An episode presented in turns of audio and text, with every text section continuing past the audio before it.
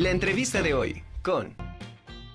Y bueno, está aquí en vivo mi querido amigo Yacine Radilla, él es comunicador de ciencia y hoy el tema es patio efímero. Así es, muchas gracias. Finalmente compartir la ocasión contigo, me da mucho gusto saludarte en persona, saludar a tu amable audiencia también.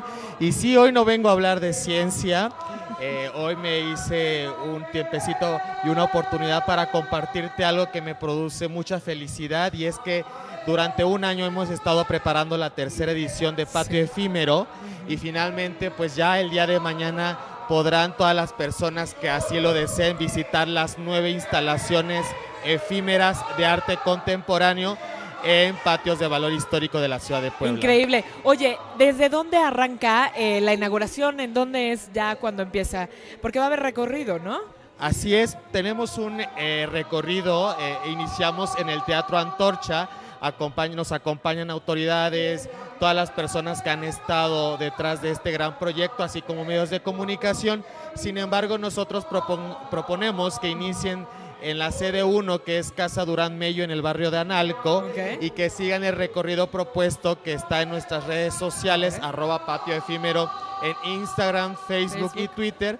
Ahí vendrán los mapas, porque de verdad que recorrer las nueve sedes en el centro histórico, pues hay que eficientar tiempos y luego el clima, ya sabes, Entonces es muy importante que, este, que vean este, la programación, ahí vienen las sedes, vienen las, este, las instalaciones, los nombres de las instalaciones, de los equipos creativos, así como los horarios en específico. Excelente. ¿Cuántas eh, para esta tercera edición?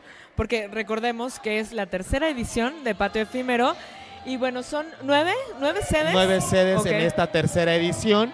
Este, estamos muy contentos porque las propuestas de instalaciones efímeras eh, son elaboradas por artistas y arquitectos eh, que fueron seleccionados por un jurado nacional integrado por personas que la Secretaría de Cultura Federal destinó para tal propósito. Además, hay propuestas de despachos que nosotros este, personalmente invitamos por su trayectoria, por su prestigio dentro del gremio arquitectónico y artístico recordar a tu amable audiencia que este festival tiene como propósito eh, ofrecer otra mirada a la sociedad poblana, principalmente, pero también a la del país que nos visita, una mirada distinta del patrimonio arquitectónico de Puebla y lo hacemos a través de estas instalaciones efímeras. Claro, porque el, los ejes temáticos para este año es arte, arquitectura, Patrimonio y migración. Así es, que bueno que nos recuerdas estos conceptos, estos ejes temáticos.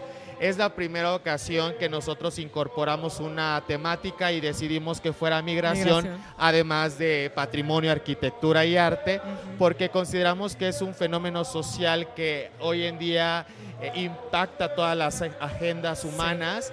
Eh, continuamente recibimos malas noticias con respecto a la migración. Sin embargo, es necesario recordar que de la migración tenemos pues muchas herencias, ¿no? El propio patio poblano en sí mismo es herencia arquitectónica de otras de otras culturas, de otras poblaciones. Eh, el estilo de ropa que nosotros gustamos, vaya, el, idioma, todo es producto de una constante migración. Y pues bueno, en esta ocasión queremos que la sociedad y los artistas reflexionen en torno a este, eh, eh, este proceso. Eso, eso precisamente te quería preguntar. ¿Estos ejes temáticos son utilizados de las personas que están interviniendo estos patios? Así es, todas las propuestas, las nueve propuestas creativas que van a poder disfrutar, insisto, de manera gratuita, eh, contienen estos ejes temáticos, contienen una propuesta con esta, con esta situación y es muy interesante reconocer o, poder observar de qué manera las y los artistas, las y los arquitectos pues apropian de este concepto, ¿no? Desde la migración de, la, de las especies animales, desde la situación de, de, lo que el migrante o la migrante va y deja en el otro lugar, como el vacío que deja en su propia localidad una vez que las personas se van. Entonces es muy interesante ver las distintas ópticas y las distintas visiones. Permíteme comentarte también que del 1 al 9, bueno, podrán conocer las instalaciones, pero en el pleno ombliguito de esta semana, es decir, el miércoles 5 de octubre, la casa de, estudios a la que perteneces, la UAB, albergará nuestra jornada académica que se llama Patio Académico. Eso, eso, Se va a realizar el miércoles en el Presno, Casa Presno, eh, del Instituto de Ciencias Sociales y, Humanidades. de la UAP. Eh, a partir de las 4 de la tarde es totalmente gratuito, no necesitan registrarse, solamente llegar a la casa, decir voy a patio efímero, a patio académico y ya se les indicará dónde va a estar. Oye, pero cuéntanos cómo es la dinámica de patio académico. Supongo que va a haber como unas ponencias. Así es, tenemos tres invitados. Este, alguien nos visita de la UNAM. Eh, de aquí de la casa es la doctora, de aquí de su casa es la doctora Rosalba Loreto, quien es la directora de patrimonio Universitario, de, este, la universidad, quien ha hecho una labor muy importante para la conservación. Afortunados ustedes, los universitarios y las universitarias que tienen a su resguardo inmuebles con este muy, muy valioso valor histórico, la verdad que... Enorme. Y que le den un dinamismo distinto, que sea salón de clases, que sea biblioteca, que sean cafeterías, que sean museos, que sean sedes de eventos tan importantes, creo que les da otra dinámica claro. y hacen del centro de Puebla una, un, un, centro muy vivo. Sí, claro. Sí, bendito. La verdad es que se dignificaron estos espacios y que hoy podemos disfrutar, ¿no? Porque es de una gran belleza arquitectónica. Y bueno, qué mejor, la verdad, que la, la UAP esté contribuyendo al tercer año de patio efímero. Sí, también comentarles que una de las sedes de instalación este, es la Casa de la Bóveda de la Vicerrectoría de Extensión y Difusión de la Cultura.